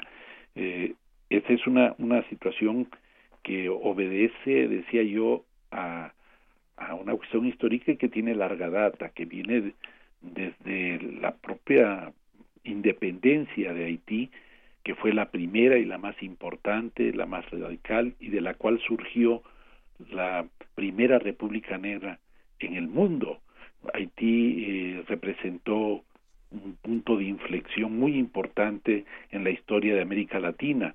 Fue la primera uh, revolución de independencia en 1804 y casi siempre cuando se habla de las independencias en América Latina se olvida que fue la primera, la haitiana, y que además apoyó otros procesos libertarios en América Latina, desde luego a Simón Bolívar, los apoyos que el, eh, este, el presidente eh, en, en, el siglo XIX eh, ofreció siempre a los movimientos libertarios en América Latina eh, y eso como que no se le ha perdonado. Tuvo que pagar una indemnización completamente injusta a Francia por por por este por los, las supuestas pérdidas en la revolución después de que Haití fue durante mucho tiempo la fuente de, mayor riqueza en el Caribe para Francia. Era la, joya de la corona Haití. Era el mayor productor de eh, azúcar eh, eh, a nivel mundial. Y, y obviamente esto era muy importante para Francia. De hecho Haití era quien proveía la mayor cantidad de azúcar para Europa y pues será este proceso de revolución justamente a finales del siglo XIX y que termina en 1804. Fueron muchos años de lucha de este país y todo el siglo XIX pues prácticamente eh, fue visto como mm, una fuente eh, de terror para los eh, los dueños de, de esclavos en toda América Latina donde seguía habiendo esclavitud. Y, y desde luego se le se le creó una campaña mm, terrible de desprestigio que continúa hasta la actualidad de alguna manera porque eh, su cultura fue deformada aún en la actualidad se siguen caricaturizando lo que son sus expresiones culturales Haití ha sido considerado eh, pues un país mm, el país de la superstición por el vudú etcétera que en realidad el vudú es toda una expresión cultural es no solo una religión es una forma de ser diría yo del haitiano y muy importante expresión eh, espiritual para ese pueblo. Y sin embargo ha sido mm, pues terriblemente deformado. Entonces, hay toda una historia detrás que es importante conocer de lo que ha sido Haití y, y de por qué Haití está en las condiciones en las que está en este siglo, ¿no? A pesar de que, pues, fue eh, productora de grandes riquezas en el siglo XIX, ahora en el XXI, pues, eh, es de los países más pobres y al que frecuentemente se acude casi siempre para mm, eh, de alguna manera mm, ir en contra de sus propios procesos autónomos. La pérdida de una verdadera autonomía eh, por parte de los gobiernos haitianos también es algo que ha estado presente en la historia del país. Invasiones norteamericanas en el siglo XX, en fin. Y ahora, pues la intervención de la OEA, que ya tiene tiempo, que a través de los cascos azules tiene una, una presencia constante, supuestamente para evitar también eh, estos enfrentamientos. Sí, y, quisiera preguntarle, doctor, se me hace muy importante, porque una de las exigencias ahorita de los conflictos que, que, eh, que, se están dando es de que piden la renuncia del presidente, sin embargo, pues es una república semipresidencialista. ¿Esto qué implica? O sea, que nos quede muy clara esta figura política que que está que existe en Haití para también entender por dónde tendría que ir una posible salida a este conflicto. Pues sí, yo creo que se necesitaría efectivamente una mediación que fuera aceptada por las partes y tratar de encontrar eh, la reconciliación de parte de, de quienes están desarrollando estas protestas eh, con el, el gobierno y esto implica un cambio drástico en el gobierno. Creo que eh, la situación ya eh, es es muy muy muy difícil, muy compleja y no creo que se pueda resolver simplemente con algunas promesas que se le puedan hacer al pueblo haitiano cuando menos la experiencia eh, anterior nos muestra que no va a ser fácil llegar a una solución. Y el y sí eh, tenderá quizá a, a, volverse más peligrosa la, la acción represiva hacia eh, hacia la población que protesta. Entonces eh, eso nos nos coloca en condiciones de exigir que por lo pronto se pare este, esa actitud de represión hacia, hacia las protestas, que se respeten los derechos humanos. Eh, va a ser muy difícil poder cambiar y alterar el, el, estado de descomposición del gobierno en su conjunto, pero me parece que la salida del presidente sería una, un primer elemento importante para poder encontrar quizá salidas eh, pacíficas a, a este a este proceso que se vive actualmente en el Haití. En Haití. Y también pues llama la atención estas posiciones eh, que por un lado ante Venezuela, ¿no? Si estos gobiernos, por ejemplo, el estadounidense. ¿Cómo? Perdón, casi no escucho. Eh, esta situación que se está viviendo, por ejemplo, respecto a Venezuela, los gobiernos estadounidense, canadiense piden intervención, quieren estar ahí este, presentes en, en lo que ellos plantean esta solución. Sin embargo, pues en Haití no es la misma posición. De hecho, Estados Unidos anunció el retiro de todo su personal de no emergencia, ¿no? Y, y, Canadá pues ya cerró su embajada en Puerto Príncipe. Entonces, de hecho, lo que hay que decir es que se han desatendido de lo que está ocurriendo en Haití y ellos tienen responsabilidad directa. Ellos debieran de reconocer que tienen responsabilidad en los asuntos y que de alguna manera tienen que atender lo que está pasando ahí. Claro. Sí, pues doctor Jesús Serna, muy, muy, eh, muy interesante su reflexión, el que nos haya compartido pues este análisis desde su conocimiento, es un experto en estos temas y entonces pues seguiremos atentos de lo que pasa en este país hermano de Haití y pues también contar con su con su opinión, con su análisis sobre lo que se siga desenvolviendo en esta. Con mucho gusto. Muchísimas gracias. Muchas gracias, el doctor Jesús Herna Moreno. Él es especialista en etnias, cultura y nación en América Latina. Es investigador del Centro de Investigaciones sobre América Latina y el Caribe de la UNAM. Queremos escuchar tu voz. Nuestro teléfono en cabina es 55 36 43 39. Porque tu opinión es importante, síguenos en nuestras redes sociales, en Facebook como Prisma RU y en Twitter como arroba PrismaRU.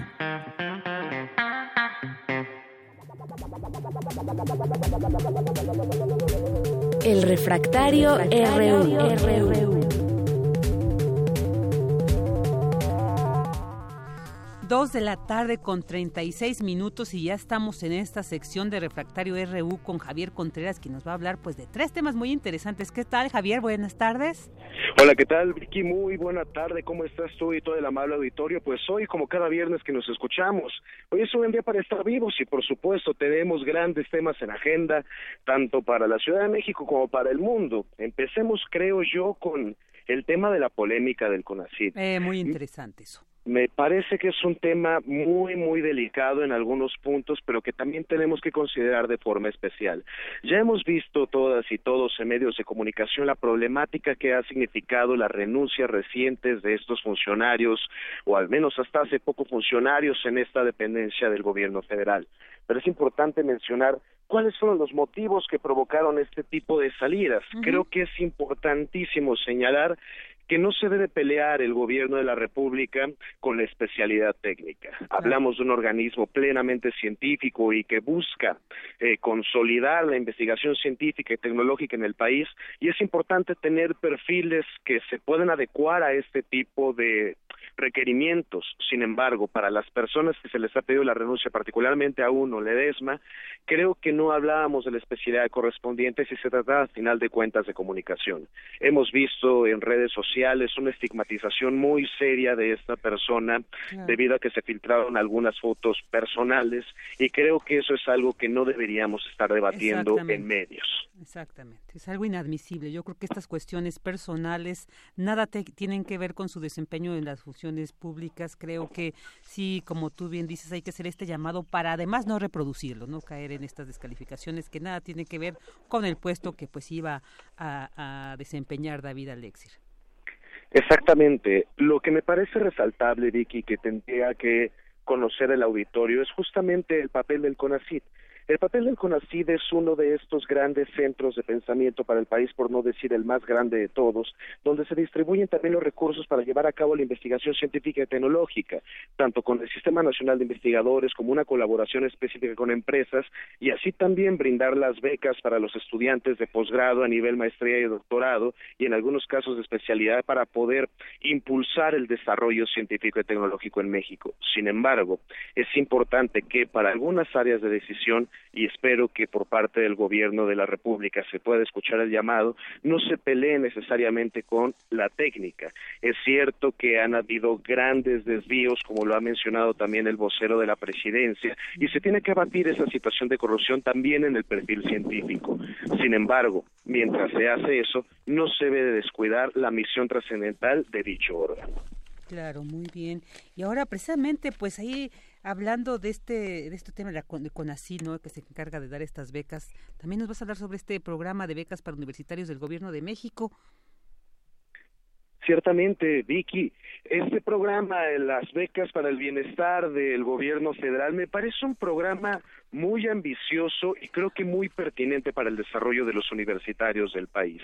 Ya habíamos escuchado acerca de este otro programa, el de Jóvenes Construyendo el Futuro, pero se trata de dos programas diferentes. Aquí hablaríamos de una beca, me parece, de unos 2.400 pesos mensuales para los universitarios, para que puedan estimular y continuar con sus estudios y así promover la educación universitaria. Lo discutí justamente con mis alumnos en el aula que buscaran los medios para poder ingresar a este programa y poder disponer de este recurso. No se trata de una dádiva, se trata de un impulso, me parece, para poder consolidar la educación superior en este país.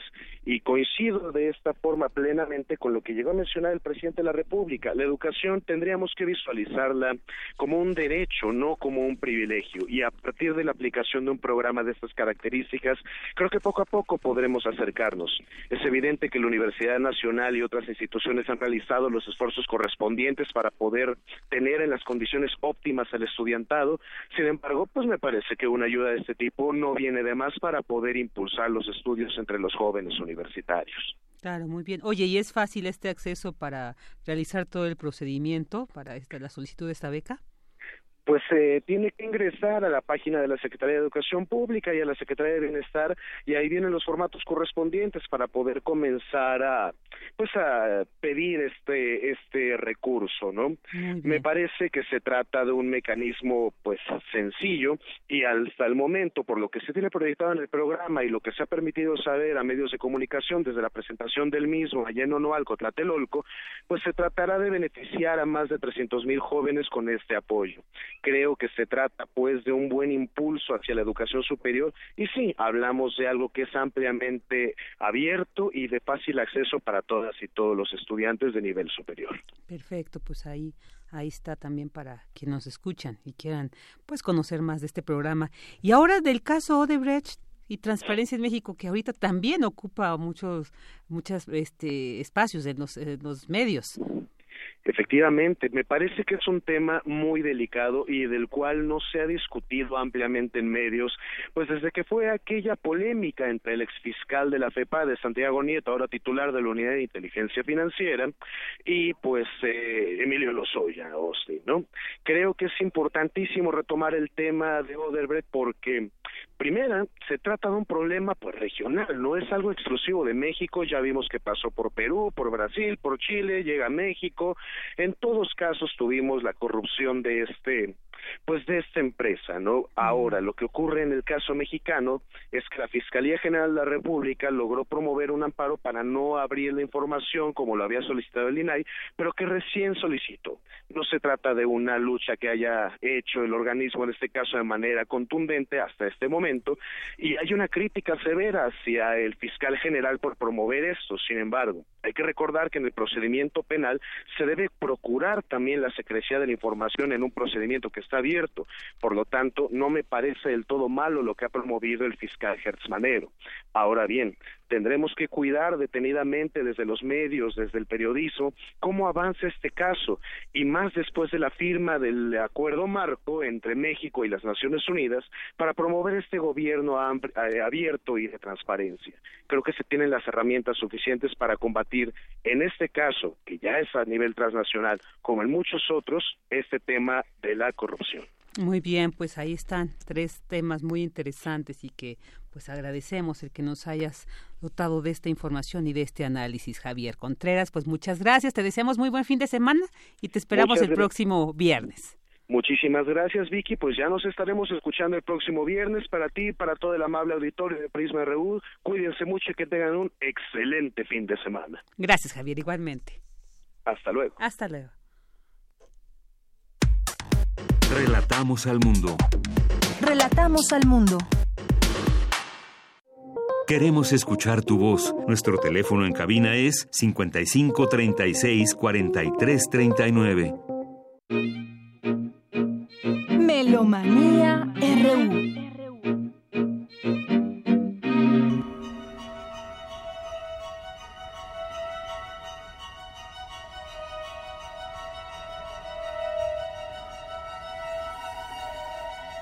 Estamos escuchando a Final Shaking de Shaker Loops de 1978 de John Adams, de su cumpleaños. Él nació en 1947, tiene 72 años. Es uno de los compositores y directores de orquestas que eh, eh, eh, siguen y digamos es bastante innovador en lo que es el minimalismo. ¿Por qué digo innovador? Porque mm, combina como el romanticismo con el minimalismo, algo muy extraño porque mm. es como el minimalismo se supone que es anticlimático, ¿no? Y John Adams sí trabaja los clímax, em, entonces bueno, pues es este es una combinación muy interesante en esto que eh, es música muy moderna, ¿no? Eh, nació un día como hoy, 15 de febrero. Vámonos con los regalos, ¿qué les parece? Vamos a escuchar después de esto un poco a Brahms, porque estamos con el cuarto programa de la FUNAM, todavía en el marco del Festival Internacional de Piano, con Máximo Cuarta como director artístico, Alexek Volodin al piano, e interpretarán el concierto para piano número uno de Johannes Brahms y su sinfonía número dos. Ahora estamos escuchando el tercer movimiento Adagio non troppo con Leonard Bernstein y la Orquesta Filarmónica de Nueva York. Y tenemos cinco pases dobles para el concierto de mañana sábado a las 20 horas. Comuníquese con nosotros al 55 36 43 39. Repito, 55 36 43 39. El concierto es a las 8 de la noche. Hay que llegar entre 7 y 7 y media a la mesa de prensa que está exactamente enfrente de la primera planta y eh, este una vez que se hayan ganado estos boletos. Escuchemos un poquito a Brahms y nos vamos con una de nuestras más grandes invitaciones. Resulta que tenemos un encuentro Revueltas Sonoras 2019. Se cumplen 120 años de Silvestre Revueltas y Tania Rubio, una talentosa compositora mexicana, este, está inaugurando el cuarto esta semana que entra, el cuarto encuentro se, titula Intersticios y nos va a invitar, pero todo esto es en Cuernavaca. Lo estamos dividiendo en dos secciones. La primera va a salir este viernes y para la otra semana el próximo viernes. Escuchémosla.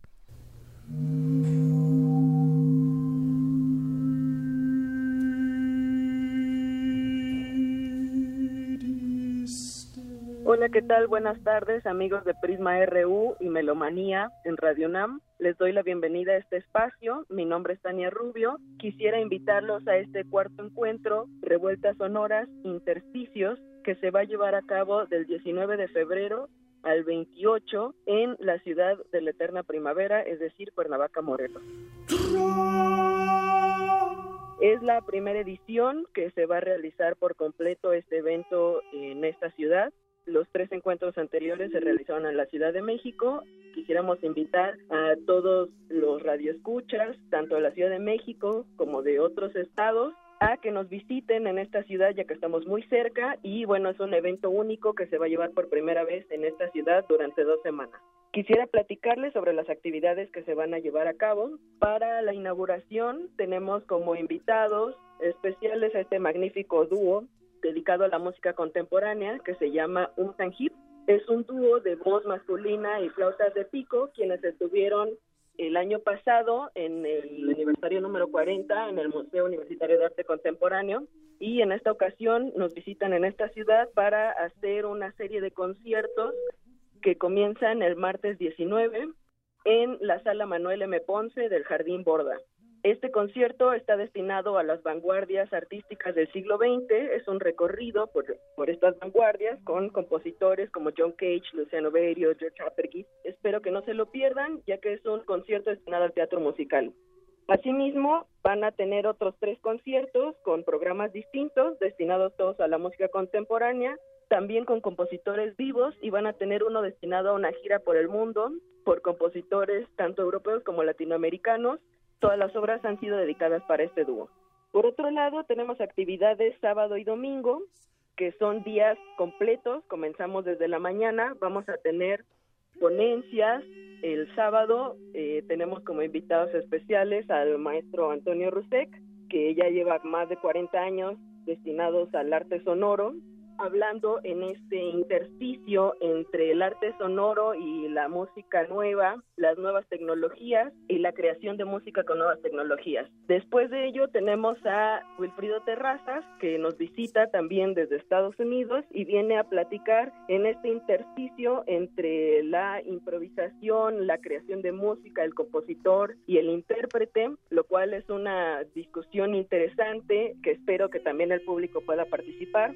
Por otro lado, tenemos la ponencia de Alexander Brook, que viene de la Ciudad de México, viene a charlar sobre esta discusión que es otro intersticio entre trabajar con partitura o sin partitura y todo lo que podemos discutir acerca de la notación. Espero que nos acompañen en este ciclo de ponencias. Después tenemos la escultura interactiva de Jaime Lobato, que se llama Burning Thoughts, y es una escultura con sensores para interactuar con el fuego y el sonido.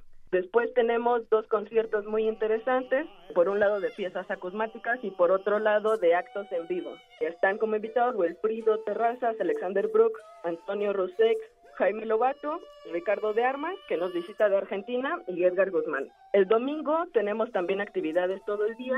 Tenemos para comenzar las ponencias de Julio Estrada, quien también es uno de los grandes creadores de México con más de 70 años de trayectoria. Vamos a tener una ponencia sobre el quehacer interdisciplinario que tiene el Laboratorio de Creación Musical, la CREMUS, de la Universidad Nacional Autónoma de México, de la Facultad de Música. Por otro lado, tenemos la charla de Mariana Villanueva, quien nos va a hablar sobre el intersticio entre el mito como un detonador para la creación musical. Después de ello, tenemos una escultura interactiva, la participación de las esculturas Bachet, tenemos a Ivana Barrete, que ya lleva trabajando con estas esculturas bastante tiempo, entonces van a estar las esculturas presentes, van a haber cinco esculturas para que el público pueda interactuar con ellas, hacerlas sonar, ser parte de ese trabajo creativo de arte sonoro y escultura sonora.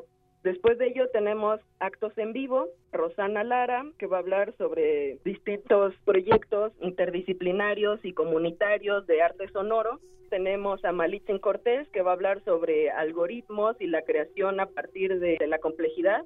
Y tenemos a Tania Rubio, quien les habla al micrófono, que voy a presentar el trabajo que ya vengo desarrollando desde hace algunos años con instrumentos precolombinos, nuevas tecnologías y la creación colectiva desde una escucha de colonial. Y finalmente este día tenemos un concierto acusmático multicanal destinado a mujeres compositoras en Latinoamérica.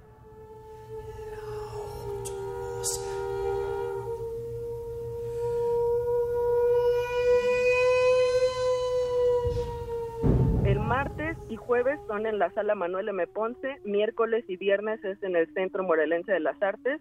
Son conciertos con el dúo Un Hip, cada día con un programa distinto uno es destinado al teatro musical, otro a la música electroacústica, otra es una charla, concierto sobre la creación de música nueva y el último es una gira por el mundo con compositores vivos de música nueva de Europa y Latinoamérica. El sábado es a partir de las 3 de la tarde y el domingo es a partir de mediodía en el Centro Morelense de las Artes. En el Facebook también la programación completa, Revueltas Sonoras, revueltasonoras.com y también está el correo que es revueltasonoras.hotmail.com. Para las personas externas al Centro Morelense de las Artes se les pide de favor un registro por correo para tener control del ingreso al público ya que es un cupo limitado a 70 personas por los espacios reducidos. El maestro Armando Merino eh, pianista, eh, profesor de tiempo completo en la Facultad de Música de la UNAM y también concertista de Bellas Artes, va a ser quien clausure el Festival Internacional de Piano con un programa dedicado a Chopin por sus 170 años de aniversario luctuoso. Escuchémoslo.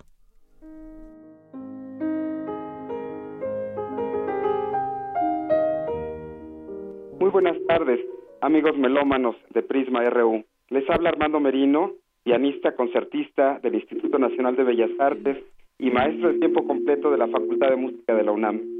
La razón por la que me dirijo a ustedes esta tarde es para invitarlos al recital de piano que ofreceré pasado mañana, domingo 17 de febrero, a las 6 de la tarde, en la sala Carlos Chávez del Centro Cultural Universitario, dentro del marco del Festival Internacional de Piano que organiza la UNAM. Y voy a tener el gusto de finalizar la temporada el programa que preparé para esta ocasión es un homenaje a Federico Chopin en el 170 aniversario de su muerte. Escogí un repertorio hermosísimo, muy fuerte, muy dramático, pocas veces escuchado, sobre todo porque en la segunda parte tendrán la oportunidad de escuchar las cuatro baladas a pesar de que el repertorio de Chopin es muy conocido, son muy pocos los pianistas que tocan las cuatro baladas. Es un reto y un placer extraordinario poder decir esta música. Las baladas las compuso Federico Chopin a lo largo de su vida, no tuvieron la intención de ser tocadas una tras otra, pero la emoción de escucharlas juntas lleva al oyente a un estado de ánimo muy dramático y muy propio del romanticismo.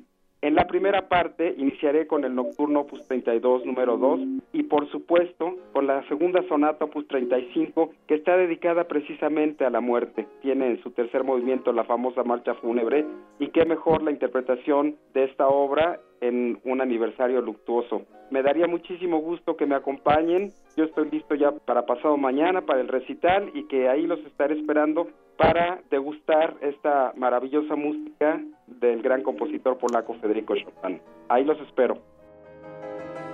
Y tenemos también otra invitación de Eddie Mora, él es director de orquesta y compositor costarricense y dirigirá a la Orquesta Escuela Carlos Chávez. Esto es gratuito, tendremos a, a, Aarón Vitrán, el primer violín, no, segundo violín, perdón, del cuarteto latinoamericano, y es mañana sábado a la una o el domingo a las seis de la tarde, entrada libre. Escuchémoslo.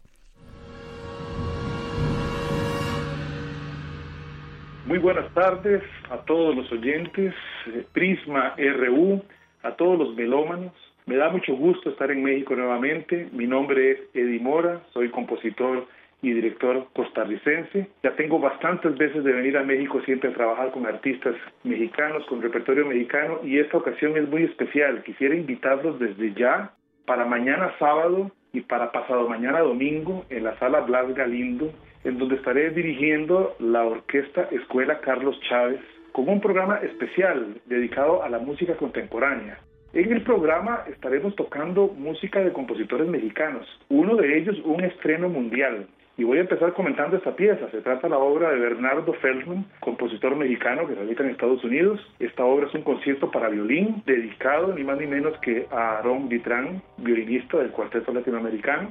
Así que tendremos el gusto de interpretar por primera vez para el público mexicano este maravilloso concierto para violín en tres movimientos, una obra tremenda, abrumadora, llena de orquestación, de instrumentos de percusión que contrarrestan ese violín solista que tiene que emerger de la orquesta misma. La segunda obra también del compositor mexicano Santos Cota, se trata de su sinfonía mínima, es una obra también escrita en tres movimientos en un estilo bastante diferente es curioso y creo que será muy interesante para todos ustedes poder comparar los diferentes estilos. Son tres compositores, somos tres porque se interpretará también una obra mía, más o menos de la misma generación pero con lenguajes musicales muy diferentes. la obra de Cota, es una obra en tres movimientos, en un estilo más riguroso, clásico si se quiere, en un lenguaje un poco más tradicional. Él mismo dice que esta pieza no tiene ningún argumento especial, pero hemos logrado descubrir en ella muchos elementos eh, fuertes, enérgicos, guerreros, si se quiere, una especie de batalla musical.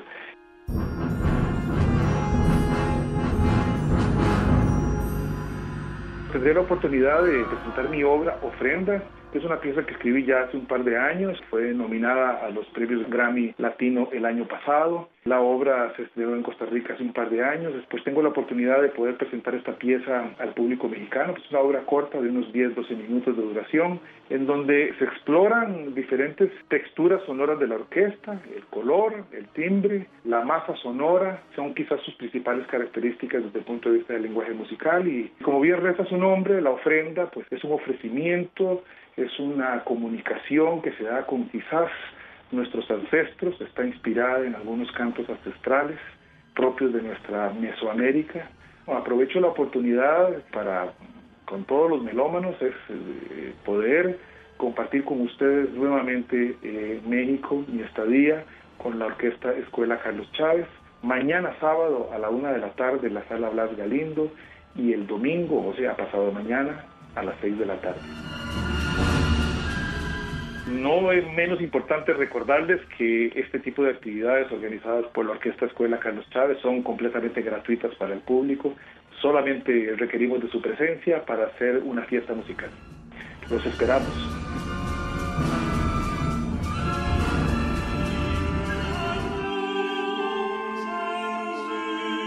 Lindo ese crossfade, cross, el, el, cómo se fue la ofrenda de Dimora ese estreno que ahora tendremos en México con esta música de Michael Petrorius, compositor alemán, nacido un 15 de febrero de 1571, pero lo interesante también es que muere también el 15 de febrero de 1621. Él estudió órgano en Frankfurt y fue director musical también de Wolfenbüttel, y es autor de una obra muy importante que se llama Sintagma Musicus y sobre todo también un tratado histórico en latín sobre los inicios del barroco, instrumentos y este, formas musicales. Estamos escuchando uno de sus corales, el verso 3, Señor perdona, de una misa, o Padre Todopoderoso Dios, y con esto nos despedimos. Doy los cinco invitados que van a la FUNA mañana, Paola Migliaro, Carlos Pérez Pacheco, Víctor Enríquez García Jiménez, José Israel Vanera Peje y Marco Antonio Fernández Quintero. Muy bien, pues ahí están, que lo disfruten mucho y pues muchas gracias Dulce Wet por esta melomanía de este viernes y agradecemos a ustedes que estuvieron detrás de esta, eh, sintonizándonos y escuchándonos. Les deseamos muy buen fin de semana, gracias, buenas tardes.